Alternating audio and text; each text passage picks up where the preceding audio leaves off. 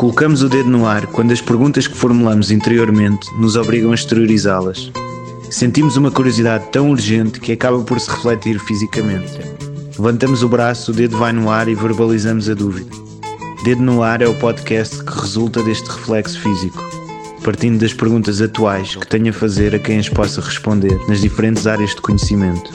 Pessoas que a internet me trouxe e não vou desperdiçar nenhuma das suas ideias.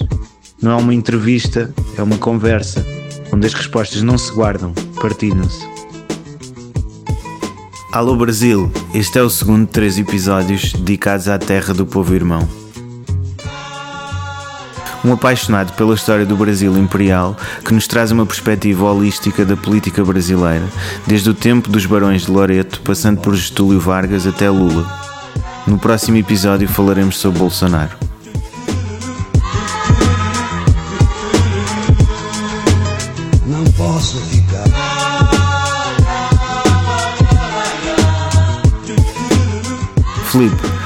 Quais os resquícios e descendentes do Brasil Império na política atual do Brasil?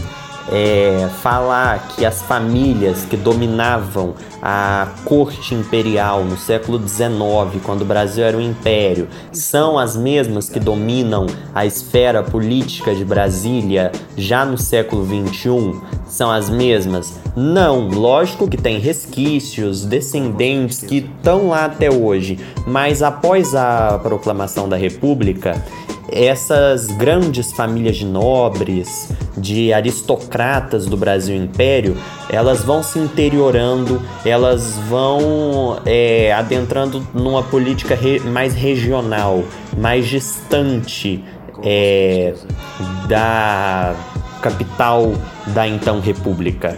Elas vão migrando para um poder mais regional. Mas é, vamos pensar comigo. É como se mudassem os personagens.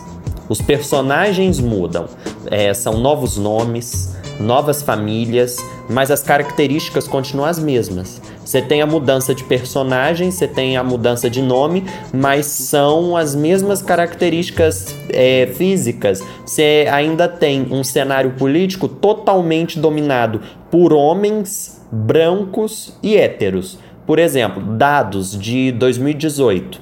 15% das 513 vagas na Câmara dos Deputados eram mulheres. Só 15%.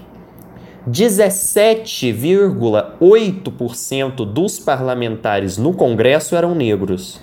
Só 17,8% de todos os parlamentares são negros. Isso é muito estranho se você pensar que 45% da população brasileira é negra. Se 45% da população brasileira é negra, onde estão os negros no Congresso? Onde estão os negros no campo político, tomando as decisões? Onde estão as mulheres no Brasil?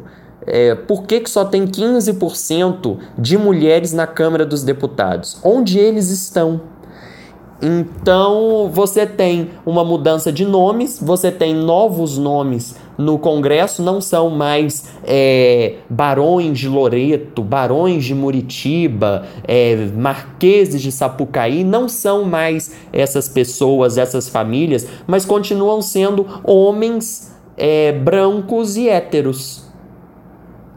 Por quê? Por que, que é, mudam os personagens, mas não mudam as características? E mesmo assim, se você for pegar essas famílias que estão hoje no poder, elas não são tão novas assim. Elas não são tão recentes assim. É, as famílias dos barões após a proclamação da República, vão se interiorar, vão é, adentrar ao interior do Brasil, mas elas vão continuar desempenhando um papel muito forte na economia. O Brasil continua sendo um país agrário. Os barões do café, barões da cana-de-açúcar, eles ainda vão ter poder. O, o que manda no Brasil ainda é o agronegócio. É, lógico que muda um pouco, não é mais tanto café, a cana-de-açúcar, né? Hoje em dia o Brasil lucra muito com soja, continua lucrando com cana-de-açúcar porque participa efetivamente da produção do etanol no mundo. O Brasil é um grande produtor de etanol, mas essas famílias, mesmo saindo do protagonismo político da capital federal, elas ainda vão exercer seu poder. Por exemplo, o historiador Laurentino Gomes. No seu livro, ele relata, é, ele apresenta no livro, o historiador Laurentino Gomes, o relato do militar felicíssimo do Espírito Santo Cardoso. O militar felicíssimo, ele relata: Vocês fizeram uma república que não serviu para nada. Aqui, como antes, continuam mandando os caiados. O militar felicíssimo, ele é de Goiás, e o filho dele, ele participou efetivamente da proclamação da República. E adivinha só, hoje em dia nós estamos em 2020, já se passaram mais de um século da proclamação da República e o governador de Goiás, em 2020, é o Ronaldo Caiado, que obviamente pertence a essa mesma família Caiado, que continua em Goiás, continua mandando em Goiás há séculos desde o Império. E mesmo com a proclamação da República, eles continuam. Goiás é um estado bem no meio do Brasil, é um estado do interior, sem litoral, e os Caiado continuam exercendo um poder efetivo aqui nas terras de Goiás. E, é, por exemplo, esse mesmo militar, o Felicíssimo do Espírito Santo Cardoso, é bisavô do Fernando Henrique Cardoso, o FHC, que foi presidente do Brasil já por volta já no século XX, no final do século XX, o FHC, ele, o Fernando Henrique Cardoso, o filho do militar felicíssimo, ele foi presidente antes do Lula. Então faz pouquíssimo tempo que o bisneto desse mesmo militar, o felicíssimo dos Santos Cardoso, foi presidente. Você vê é, o presidente, o Jair Bolsonaro, que antes de se tornar presidente, antes de ter todo esse bafafá, esse burburinho em torno dele, não passava de um deputado do baixo clero que não participava efetivamente do governo, era simplesmente uma figura polêmica que dava discursos muito autoritários e muito polêmicos ele era um deputado do baixo clero, mas ele vinha é, calçando a trajetória política da família Bolsonaro há anos. Todos os filhos homens Bolsonaro, todos os filhos homens do Bolsonaro estão na política. O Flávio Bolsonaro, Eduardo Bolsonaro e o Carlos Bolsonaro, 01, 02 e 03 são os apelidos deles. Estão todos na política. O Flávio é senador, o Carlos vereador, e o Eduardo é deputado. E por incrível que pareça, por mais que todos eles residam no Rio de Janeiro, o Eduardo Bolsonaro é deputado pelo estado de São Paulo, sendo que ele nem reside em São Paulo. Praticamente todos eles residem no Rio de Janeiro e agora em Brasília, com a mudança do pai do Jair Bolsonaro para Brasília. É uma família toda dentro da política. São todos eles. E lógico Muitos deles já praticaram crimes ligados ao nepotismo. O Flávio Bolsonaro, que se tornou notório é, no ano passado, os crimes dele envolvendo rachadinha, é, funcionários laranja, ele empregava familiares, amigos e pessoas ligadas ao clã Bolsonaro dentro do seu gabinete no Rio de Janeiro e essas pessoas nem iam trabalhar e mais da metade dos salários deles era repassada diretamente para a conta do Flávio Bolsonaro. A primeira dama, Michele Bolsonaro, também se vê envolvida nisso. Cheques que foram enviados para ela é, de pessoas ligadas ao gabinete do enteado Flávio Bolsonaro é a, até a, primeira-dama, que é uma figura nova na família Bolsonaro, ela é uma integrante nova do clã, ela já está envolvida nesses casos. Então a política brasileira, é, sim, mudou do império, é, teve essa pequena mudança. Em 1930, o Vargas ele chega com uma nova galera, uns novos políticos no poder, mas isso não quer dizer que em 1930, a partir das mudanças é, feitas pelo Vargas, isso não quer dizer que a política brasileira deixou de ser um negócio patriarcal, um negócio familiar. Continua sendo. Mudaram-se os personagens, mas continuam as mesmas características. Mas, é, tratando um pouco mais é, da pergunta que você me fez, né, onde estão as famílias que dominavam o cenário político brasileiro no Império? Onde eles estão? Eles sumiram do mapa completamente? Não. Como eu disse anteriormente, migraram para o interior e desenvolvem ainda um papel político bem efetivo no interior. É, por exemplo, os Andrada. Os Andrada, eles mandam em várias cidades de Minas Gerais. E os Andradas, é de se assustar mesmo, mas os Andradas, eles é, eles descendem do José Bonifácio de Andrada e Silva. Quem foi o José Bonifácio de Andrada e Silva? Foi um conselheiro, o maior conselheiro, o de mais o conselheiro de mais renome do imperador Dom Pedro I, do primeiro imperador brasileiro. Ou seja, até hoje, os Andrada que descendem desse José Bonifácio, do José Bonifácio de Andrade Silva, até hoje eles estão na política em Minas Gerais.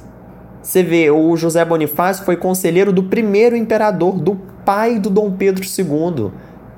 É, vocês devem estranhar, vocês de Portugal, é no Brasil nós falamos Dom Pedro I, mas em Portugal é Dom Pedro IV. É que no Brasil, por questões de dinastia, de linhagem, ele acaba se tornando o primeiro imperador então vai ganhar o título de Dom Pedro I.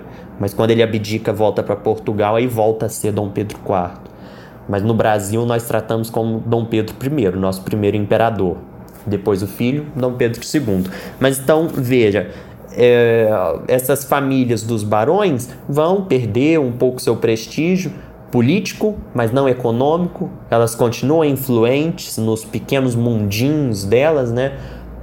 No, na, nos estados, nos interiores dos interiores do Brasil. Elas vão continuar mantendo é, esse poder regional e patriarcal. Qual a importância do governo Lula e PT no crescimento do Brasil? Olha, a gente pode citar sim muitas medidas positivas do governo Lula. O governo Lula ele foi considerado um governo de conciliação. Não só o governo Lula, como os governos PT, né, Lula e Dilma, foram governos de conciliação. Por mais que os seus inimigos tentem é, dar uma uma versão da história que diz que foram governos é, de comunistas radicais, socialistas radicais, falarem que era uma esquerda radical que o Brasil ia virar uma Venezuela, isso não é bem verdade. E a gente pode provar que o governo Lula não foi um governo tão é, de esquerda, como se diz, e sim um governo mais de conciliação, quando a gente cita o recorde do lucro dos bancos, os bancos no governo Lula chegaram a lucrar 199 bilhões de reais. Isso é o recorde de lucro dos bancos. O período que os bancos mais lucraram foi no governo Lula. É, durante o governo Lula, a gente pode citar também o FIES, que é o financiamento estudantil para a educação superior. É um projeto que possibilita que estudantes de baixa renda que estudam em universidades privadas, eles possam financiar a sua faculdade e começar a pagá-la um ano e meio após a conclusão do curso, quando hipoteticamente eles já é, deverão estar recebendo um salário mais digno é, por causa da, da formação que obtiveram. Então, o FIES, além de possibilitar a entrada de jovens de baixa renda em universidades privadas, ainda gerou lucro para as universidades privadas que, obviamente, passaram a ter mais alunos que conseguiram ingressar nelas graças ao FIES, que foi é, criado durante o governo Lula. A gente pode citar também, além dessas medidas que agradaram aos dois lados, que agradaram a educação particular e o lucro dos bancos, que agradou aos banqueiros, né? A gente pode citar, sim, várias medidas sociais, tanto na educação como as cotas raciais, que vêm aí para corrigir um, uma desigualdade histórica no Brasil entre os negros e os brancos brasileiros que vem para as cotas raciais, vem para tentar pôr um fim nisso, né? Enfim, colocar o jovem afro-brasileiro na universidade. Então você tem as cotas raciais, você tem é, o aumento do Bolsa Família, a junção dos auxílios governamentais que vai originar o Bolsa Família e graças ao Bolsa Família, é, cotas raciais, é, instalações de cisternas no Nordeste que possibilitam que as famílias nordestinas tenham água durante o período de seca. Inclusive, essa medida vai possibilitar a entrega de 1,1 milhão de cisternas para as famílias nordestinas e vai acabar sendo considerada uma, da, uma das três melhores políticas públicas do mundo. É, e, e com esses incentivos, o Bolsa Família, a construção das cisternas, o programa Luz para Todos, que vai levar energia elétrica para a zona rural, essas medidas, elas todas juntas, elas vão acabar é, gerando um grande marco do governo Lula, o grande trunfo desse governo que foi retirar o Brasil do mapa da fome. Que o Lula talvez possa concorrer ao Prêmio Nobel da Paz. É uma hipótese, um sonho muito possível, né? Talvez aconteça. Um dos trunfos do governo PT também, que hoje é meio que um tabu, quase não se fala, mas durante o governo do PT, as empreiteiras brasileiras elas vão assumir um papel de destaque no mundo todo, hum, principalmente na América Latina. É, ou, muito se fala né, sobre essas empreiteiras brasileiras, mas durante o governo PT elas vão se consolidar muito bem internacionalmente, graças a incentivos do BNDES, o Banco de Desenvolvimento Nacional. É, esse banco ele vai possibilitar esse papel de destaque das empreiteiras brasileiras, né? Hoje os inimigos do governo PT, os inimigos do Partido dos Trabalhadores, eles costumam falar que durante o governo Lula e Dilma, o Brasil deu dinheiro aos outros países. O Brasil foi e financiou ditaduras socialistas e governos autoritários fora do Brasil. Isso é uma pura mentira. O BNDES não é um banco que empresta dinheiro para outros países, não é um banco de empréstimos, como se diz, é um banco para o desenvolvimento nacional. É, por que, que eles costumam é, divulgar tanto essa fake news de que o BNDES entregou dinheiro para Cuba, Venezuela e Angola? Isso se deve ao caso é, muito notório de que do, do porto de Mariel, em Cuba. Né? O que aconteceu durante o porto de Mariel? Mais de 400 empresas brasileiras foram contratadas para a construção desse porto. E é aí que entra o BNDES. Essas 400 empresas brasileiras contratadas, elas foram financiadas pelo Banco de Desenvolvimento Nacional. Não, não foi financiado o porto em si, não foi financiada a construção do porto. O BNDES não tirou dinheiro do Brasil para construir um porto em Cuba. O BNDES financiou essas empresas contratadas e essas empresas contratadas elas acabaram gerando renda e lucro para o Brasil o BNDES financiou essas empresas e essas empresas geraram um lucro muito alto, é, um, um retorno muito alto para o Brasil. Veja, o próprio nome do banco já deixa explícito qual é a sua função. É o Banco de Desenvolvimento Nacional Econômico e Social. É um banco para, financiamento de empresas brasileiras que vão gerar lucro, emprego, renda para o Brasil. Não é um banco para empréstimos estrangeiros e para financiar projetos de outros países. A prisão de Lula foi política? Existiu realmente uma construção de uma farsa judicial para o incriminar? Olha, quanto à prisão do Lula. é, próximo das eleições de 2018, fica claro que é uma prisão política. Fica claro que o caso foi muito corrido, muito adiantado para ter resultado numa prisão antes das eleições. É lógico que porque o Lula despontava como o principal candidato, ele provavelmente teria sido eleito. Bolsonaro não conseguiria superar o Lula num debate como ele nunca superou enquanto deputado.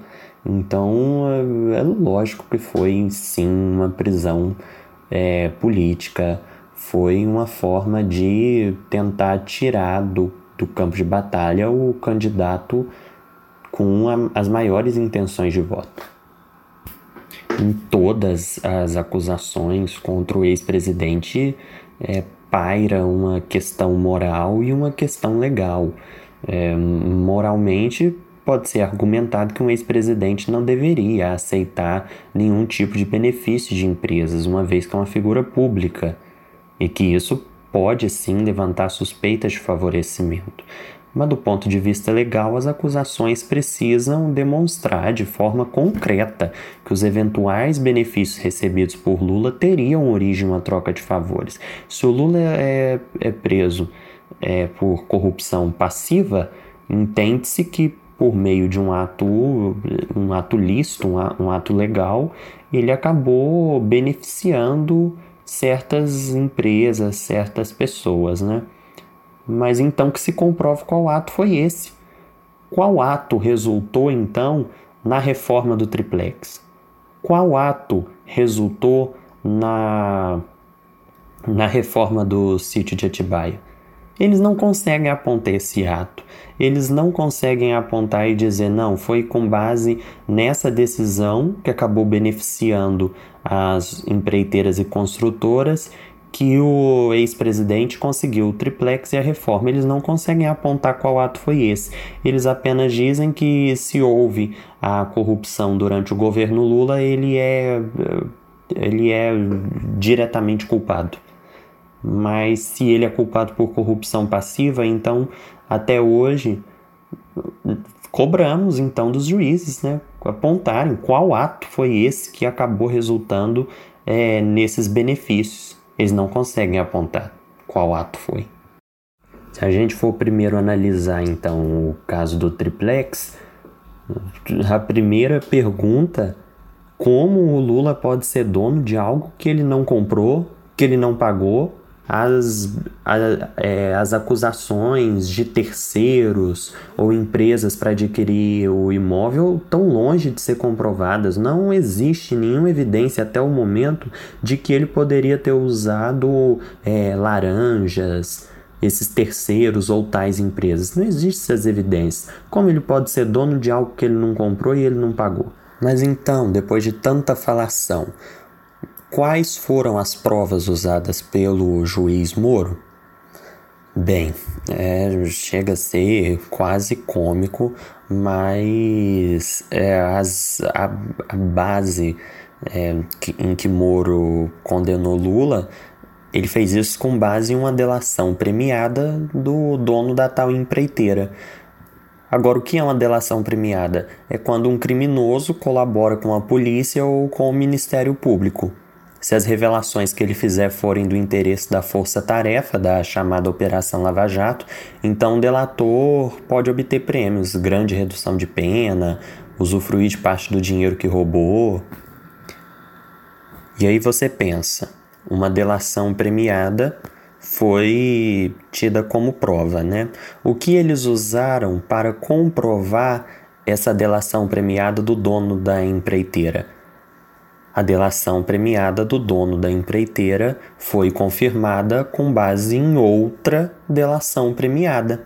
Usando outras palavras, dois criminosos se juntaram para fabricar provas contra um possível inocente. O possível inocente foi condenado, o juiz virou ministro e os delatores estão livres. Olha, muitos, muitos juristas, eles concordam que é complicado considerar uma delação premiada como prova.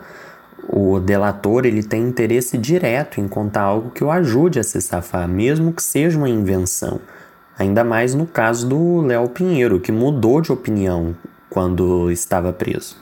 Para você ter noção, o Léo Pinheiro, que era ex-presidente da construtora, quando ele foi preso, ele foi condenado a cumprir mais de 26 anos de prisão.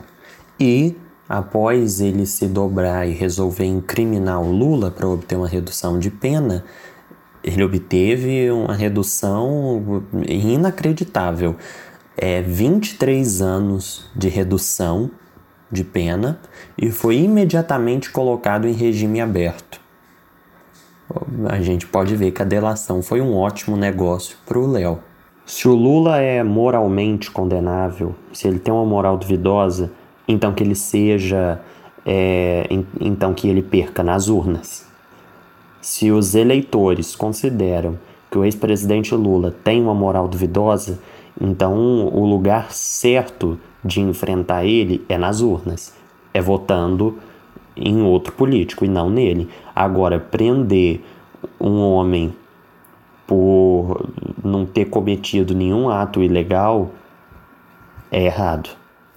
O que acontece é que os inimigos políticos do ex-presidente Lula, incapazes de derrotá-lo nas urnas, é, montam uma, uma verdadeira guerra judicial contra o, o ex-presidente. O Lula está envolvido atualmente em centenas de procedimentos judiciais que são contra ele.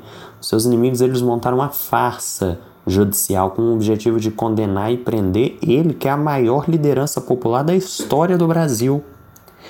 É, uma vez o Jornal Nacional, que é o, o jornal talvez de maior audiência do país, transmitido na TV Globo, que é a maior emissora de televisão do Brasil, ele chegou a ter 17 minutos. 17 minutos é, com uma, apresentando provas contra o ex-presidente Lula e mostrando uma foto é, do Lula no triplex do Guarujá em uma visita que ele fez com o Léo Pinheiro. Ou seja, coloca-se uma foto dele dentro do imóvel que eles é, usam para acusá-lo, colocaram uma foto dele e fizeram uma matéria de 17 minutos. Os, e quanto mais processos existem, quanto mais forte é essa impressão de que a gente está num, num mar de lama, é, mais forte é a impressão que eles querem causar nos eleitores, a impressão de que onde há fumaça, há fogo. Eles não apresentam provas concretas, não apresentam contratos, não nos mostram qual ato ilícito o Lula cometeu que acabou acarretando na, na doação do triplex do Guarujá e na reforma do sítio de Atibaia para o seu benefício próprio. Eles não conseguem provar isso explicitamente e nenhum desses processos judiciais estão totalmente concluídos eles vão criando uma, uma verdadeira farsa judicial. E, de novo, eu volto a repetir, né? A impressão que eles querem causar nos eleitores, onde a fumaça há fogo. E quem mais beneficiou desta prisão? É lógico que a figura mais beneficiada disso tudo foi o juiz Sérgio Moro. O Moro ele sai desse processo como um herói da nação, como o juiz herói. E é errado, juízes não podem ser considerados heróis. De modo algum, um juiz que se sente herói poderá resolver sozinho os problemas de corrupção altamente complexos que existem no Brasil.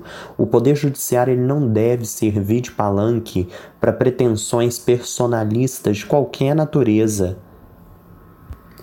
E não convém para o processo que o magistrado ele, ele brilhe mais, ele ofusque a causa a ser julgada. Isso afasta o magistrado da serenidade e a imparcialidade que o investe numa função de tanta responsabilidade pública.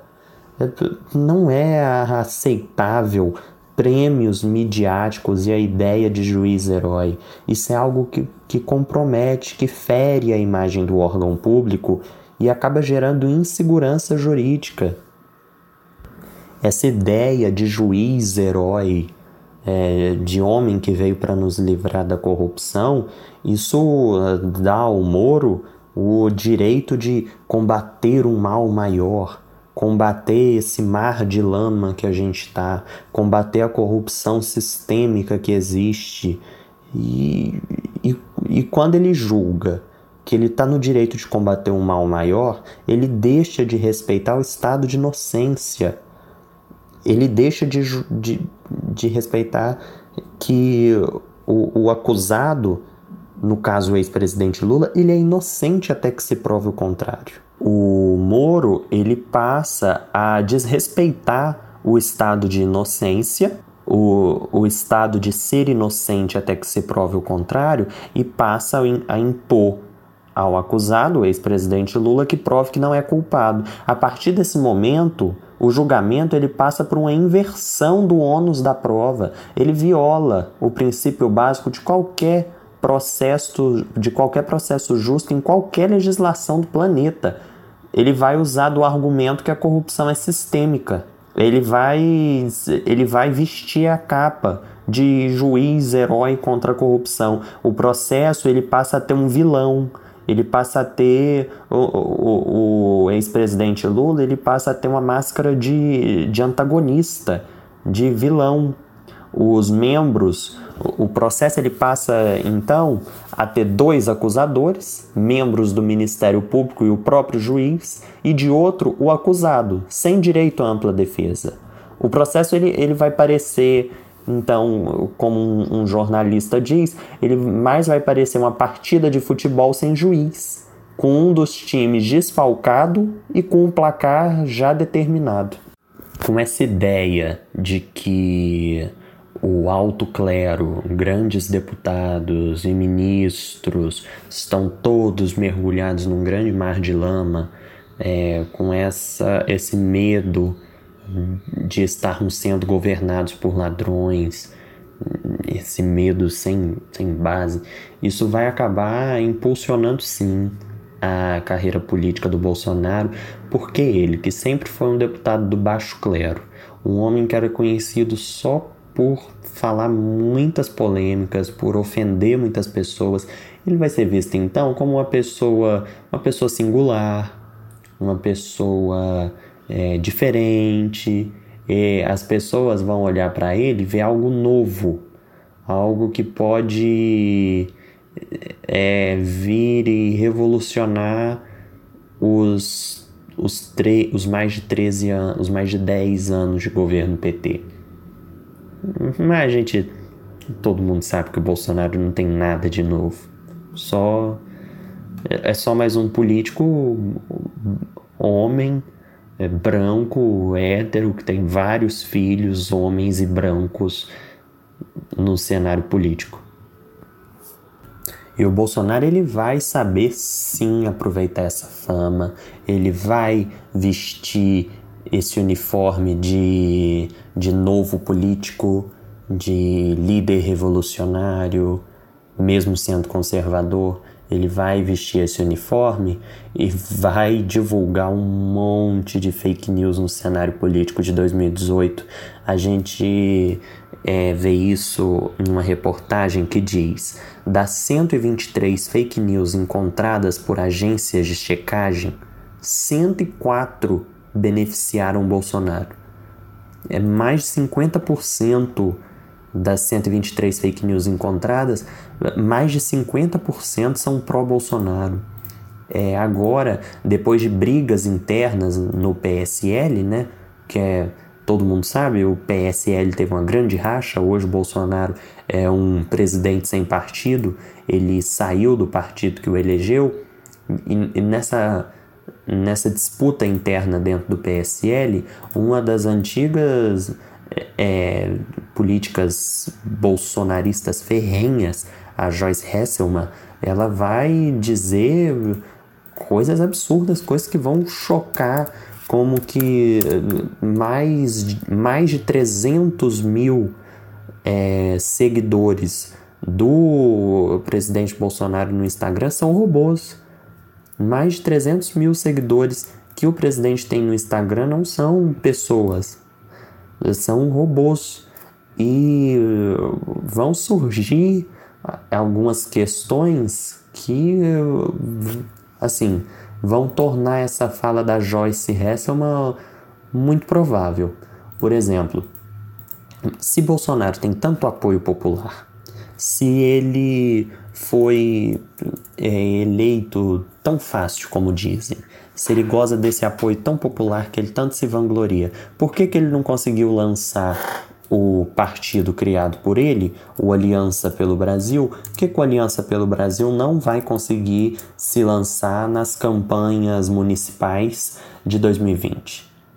O partido criado pelo presidente, ele não conseguiu o número de assinaturas é, desejadas e, e necessárias para poder participar das eleições municipais. O Bolsonaro continua sem partido, a Aliança pelo Brasil não conseguiu ser aprovado. Agora, se ele tem tanto apoio, onde estão seus apoiadores? Aí eu acho que é porque, como a gente bem sabe, robô não consegue assinar pela criação de um partido. Eu acho que nessa hora os robôs do Bolsonaro falharam. Das fake news é notório como o Bolsonaro ele surfou numa onda de messianismo, de se propagar como Messias. Ele, ele foi batizado no Rio Jordão por um bispo evangélico. Ele é. Ele vem rompendo com tudo de tradição. Todo. Não romper com, com tudo de tradição como se ele fosse uma pessoa transgressora. Mas eu falo. É, talvez tradições até nacionais. O Brasil é um, é um país que até então tem uma maioria católica, mas ele vai ser batizado por um bispo evangélico, vai conseguir com isso é, angariar toda a classe evangélica, a bancada evangélica do Congresso, ele vai conseguir atrair todos, todos esses parlamentares para o seu lado. Então o Bolsonaro ele vem com essa onda de messianismo e o que vai coroar ele, o que vai ser a sua cruz de Messias, vai ser a facada que ele vai tomar em Juiz de Fora. E ele vai preservar essa facada ao máximo. Até hoje nós não temos é, entrevistas do, do criminoso, do Adélio Bispo, nós não temos entrevistas dele na internet. Não existem entrevistas do Adélio. Por que o Bolsonaro não autoriza isso? É, por que, que o Bolsonaro parou com as investigações? Por que, que o Adélio não está sendo investigado? É como se o Bolsonaro ele tivesse medo, ele tivesse medo de que a gente descobrisse alguma coisa nessa facada. Parece que ele não quer que a gente descubra algo que que pode manchar um pouco essa imagem de Messias dele. O, nós não temos entrevistas, nós, é, as, acusa, as investigações não são divulgadas, nós ficamos sem saber. Até então, acredita-se que a facada realmente aconteceu. É, lógico, existem teorias da conspiração, gente que acha que foi tudo uma farsa, falam que porque não saiu sangue, então a facada foi fake. Isso é uma afirmação muito vaga. O presidente pode ter sofrido hemorragia interna, mas se o Bolsonaro ele se, se vangloria tanto de ter enfrentado uma facada pelo povo brasileiro, por que, que ele não divulga as investigações? Por que, que ele não deixa o criminoso dar entrevistas? Por que, que a gente não pode é, conhecer de fato o tal Adélio e ver se ele é realmente esse vilão que o Bolsonaro prega? Por que, que o Bolsonaro esconde tanto? O que, que tem nessa facada? que pode chocar tanto assim seus eleitores? A gente não sabe. Mas, como você me perguntou, sim, né, os políticos vão surfar muito na prisão do Lula, vão, vão se apoiar muito nessa prisão para se eleger e para divulgar muitas fake news, gastar muito dinheiro público, como os 48 milhões de reais gastos para abrir uma caixa preta do BNDES que nunca sequer existiu. Eles vão fazer desses possíveis crimes do PT um palanque político. Qual o futuro da esquerda brasileira? Para a gente poder analisar como será o futuro da esquerda, é importante a gente pensar como a esquerda sai do poder, como o PT é, perde a presidência e qual vai ser as consequências para o maior partido de esquerda da América. A gente é difícil é, entender como funcionou a cabeça da ex-presidente Dilma Rousseff durante o início da Lava Jato, se ela realmente imaginava que a Lava Jato tomaria as proporções que tomou, porque ela poderia, no início da operação, simplesmente ter mudado o ministro da Justiça, ter colocado outro ministro no lugar, é, ter endurecido um pouco mais suas atitudes com a Polícia Federal naquela época o Moro não tinha tanta popularidade quanto ele tem hoje, ela podia sim ter dado uma, um freio na Operação Lava Jato, mas ela não fez isso. E é difícil a gente é, imaginar como talvez é, fosse a cabeça dela naquele momento. Provavelmente é, a Dilma se considerava uma pessoa inocente, então ela acabou deixando que a operação continuasse, né? Sem imaginar que depois eles iriam acabar acusando ela. Então provavelmente realmente a Dilma era inocente.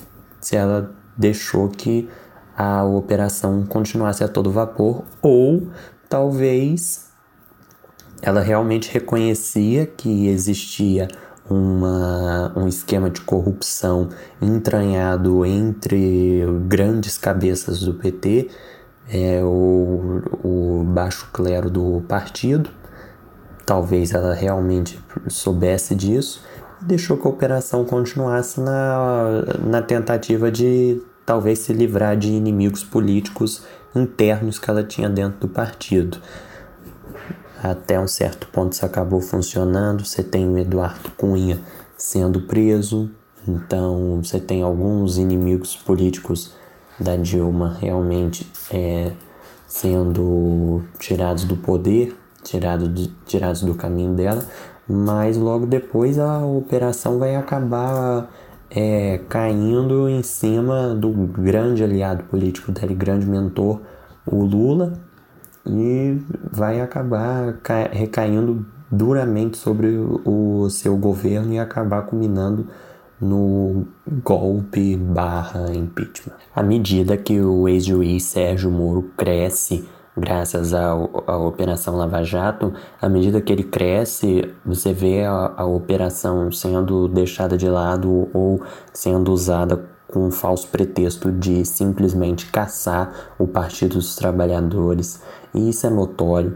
À medida que o Moro eh, cresce e vai se tornando cada vez mais comum entre os opositores da Dilma, o pensamento de quanto pior, melhor, quanto pior o governo da, da, da Dilma, melhor para eles. Então você vai pegar e eles vão tirar falsas acusações ou inventar crimes nunca cometidos pela ex-presidente. É certo que Dilma não deixou a presidência por crimes cometidos, e sim por medidas que desagradaram uma parte dos políticos e economistas, mas crimes é, é impossível apontar algum ato dela de de cunho criminoso. Você tem sim medidas duvidosas e medidas é, não tão adequadas, mas nenhum crime apontado. É a mesma coisa que acontece com Lula no caso do triplex, é, medidas ou uma moral que tende a ser duvidosa para parte da população, mas crimes, atos criminosos ou de corrupção, você não tem nenhum apontado. A Dilma foi tirada principalmente pela medida econômica desastrosa das pedaladas fiscais, Mas de, entre essas pedaladas fiscais, dentro dessa medida, você não tem nenhum crime. As pedaladas fiscais estão criticadas, é, que é quando o governo atrasa repasses do Banco Central aos bancos públicos e deixa os bancos públicos pagarem as contas com seu próprio caixa.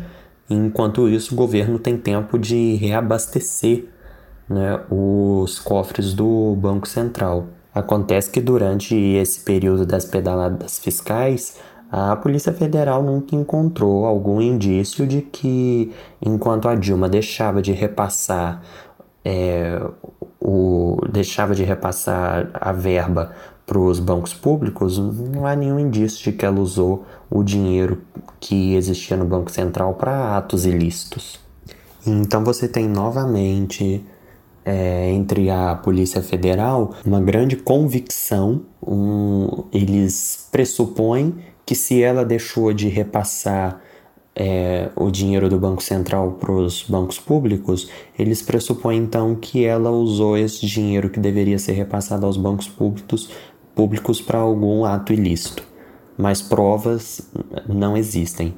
Eles vão de novo se aproveitar do caos implantado, das diversas acusações contra empresas estatais como a Petrobras eles vão se utilizar desse caos implantado para gerar esse clima de, de dúvida, de incerteza quanto à figura da presidente Dilma, mas eles escondem que não há, não há fatos especificamente comprovados quanto a Dilma. De novo, você tem muita convicção, você não tem provas.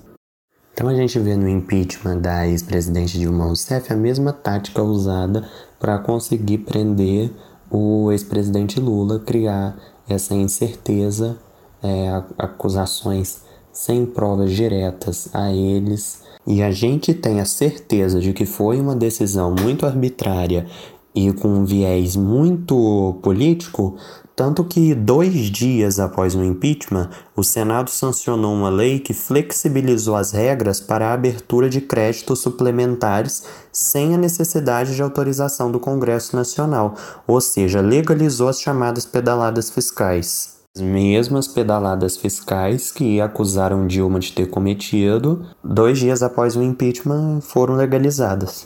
O próprio presidente Bolsonaro cometeu o mesmo ato é, das pedaladas fiscais, inclusive num valor maior do que o valor das pedaladas fiscais que acusaram a ex-presidente Dilma de ter cometido.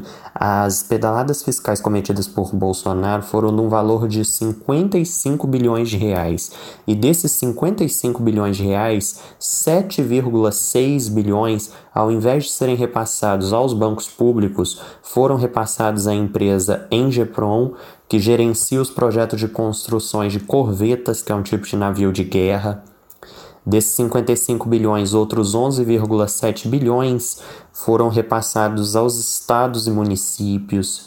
Isso já é, gera uma certa dúvida, um certo indício de conchavos políticos entre o governo e os seus é, apoiadores em estados e municípios. À medida que o seu governo é interrompido de uma maneira totalmente antidemocrática e sem levar em conta a Constituição e a democracia, à medida que as pedaladas fiscais são utilizadas como falso pretexto para retirar a ex-presidente Dilma do poder, acaba que a esquerda sai muito injustiçada a esquerda sai do poder e cai direto na oposição.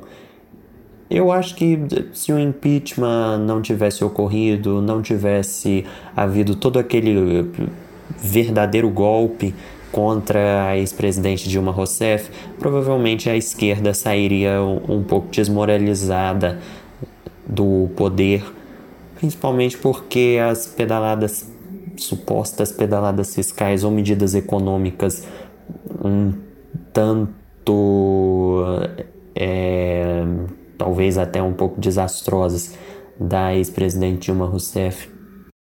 acabariam por ter desmoralizado muito a esquerda e talvez piorado um pouco a situação. Mas a, o, o pressuposto de usar a pedalada fiscal como um crime é, é totalmente descabido, antidemocrático. É, não há indícios de que o dinheiro que deveria ser repassado para os bancos públicos foi usado para corrupção ou algum crime ligado ao PT. As medidas, a, a suposta pedalada fiscal pode ser apontada como uma medida é, não benéfica ou um tanto desastrosa, mas criminosa ela não foi.